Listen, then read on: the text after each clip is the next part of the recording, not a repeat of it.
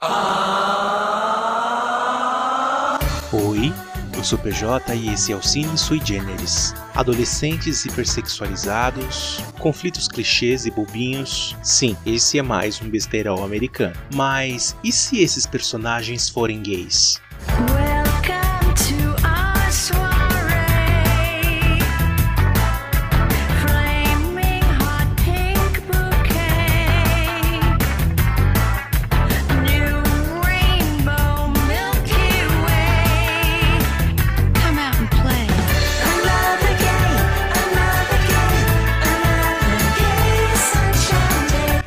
Another Gay Movie bebe, obviamente, da fonte de filmes que fizeram sucesso entre o público adolescente, como é o caso da franquia American Pie. A grande diferença desse filme LGBT é que aqui todas as personagens são homossexuais. A história é uma bobagem? Sim, é uma bobagem, assim como American Pie. Mas por que ele merece um episódio aqui no nosso podcast faz toda a diferença. A gente tem aqui uma cultura no audiovisual que usa os homossexuais sempre como um alívio cômico nas narrativas. Ok, a gente, na maioria das vezes, é bem engraçado. Só que se a gente for analisar o contexto da homofobia no país, as nossas histórias transpostas para o audiovisual deveriam ser grandes dramas. Por que, que eu digo isso? Porque nós somos o país que mais mata LGBT no mundo.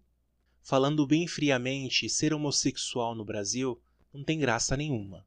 Mesmo assim, a referência que as pessoas têm da gente é através dos personagens cômicos, principalmente nas novelas. Por muito tempo, a homossexualidade só poderia ser retratada aqui no Brasil através de um personagem engraçado, que conquistasse o gosto do público heteronormativo. Mas, se usam a gente como alívio cômico, por que não ter uma comédia LGBT de gay para gay?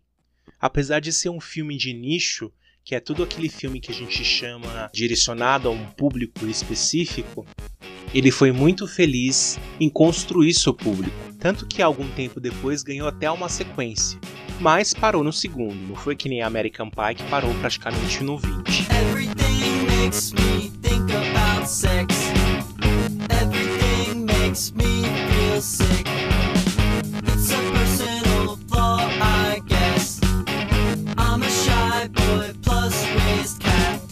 É complicado julgar aqui, quando a gente fala desse filme, a qualidade da franquia. Se a gente for pensar que é um filme de comédia besterol, ele cumpre o esperado. O filme tem vários homossexuais. É como se o mundo fosse gay.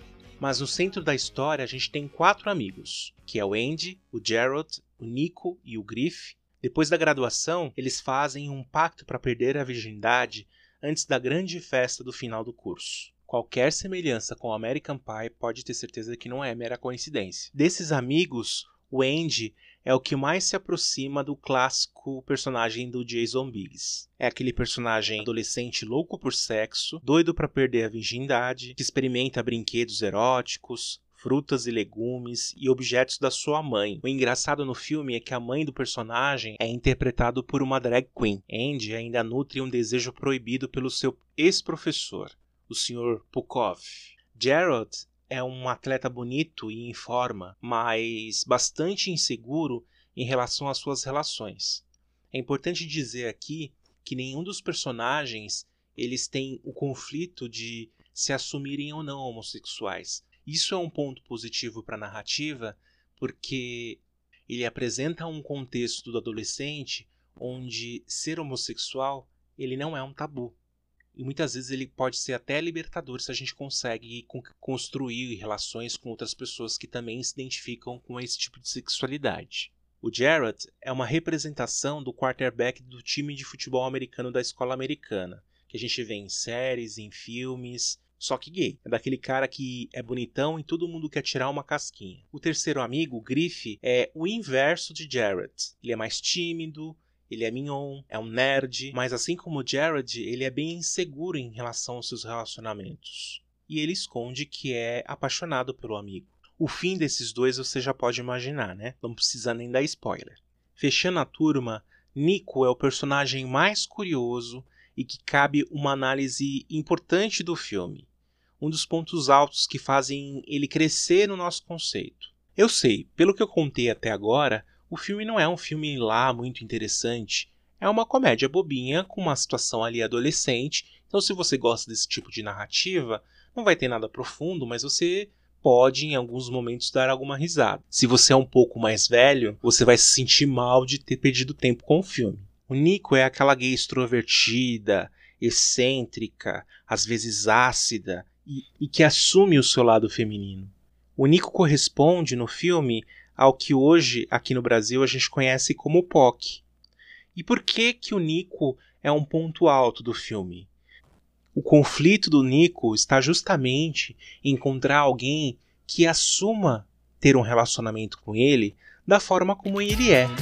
E que apesar dele ser ali uma pessoa é, com trejeitos femininos, uma pessoa mais extrovertida, isso não define as suas preferências no sexo.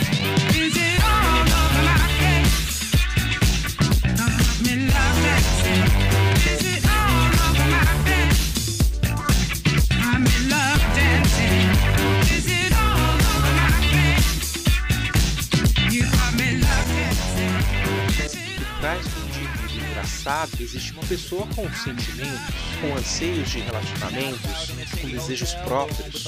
E não necessariamente, gente, uma POC ela é passiva no sexo. Isso é um grande preconceito no meio. E é justamente esse debate que essa personagem traz pro filme.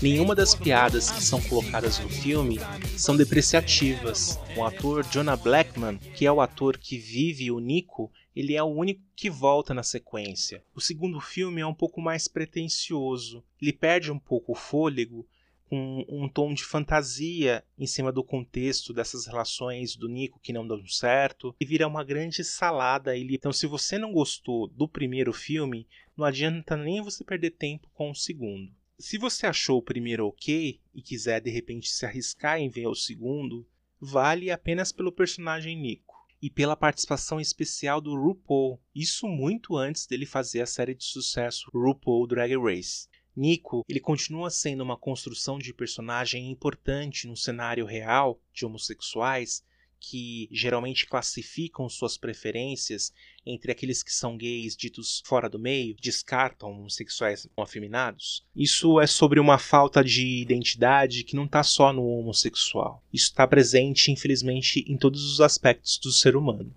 Não espere nada profundo, mas até no que é raso é possível se tirar alguma coisa boa. Para muita gente, não vai ter graça nenhuma. A gente tem que pensar que para um adolescente pode sim ser engraçado e principalmente representativo. Se você for analisar o filme American Pie, ele não tem nenhum personagem que representa a comunidade LGBT. Another Gay Movie ele faz o caminho inverso. Praticamente não existem heterossexuais na história. É como se o diretor tivesse saído do cinema depois de assistir American Pie e falasse: não, agora eu vou fazer um filme dedicado às pessoas que não estão representadas nessa narrativa aqui. Four, three, two, one. I know what boys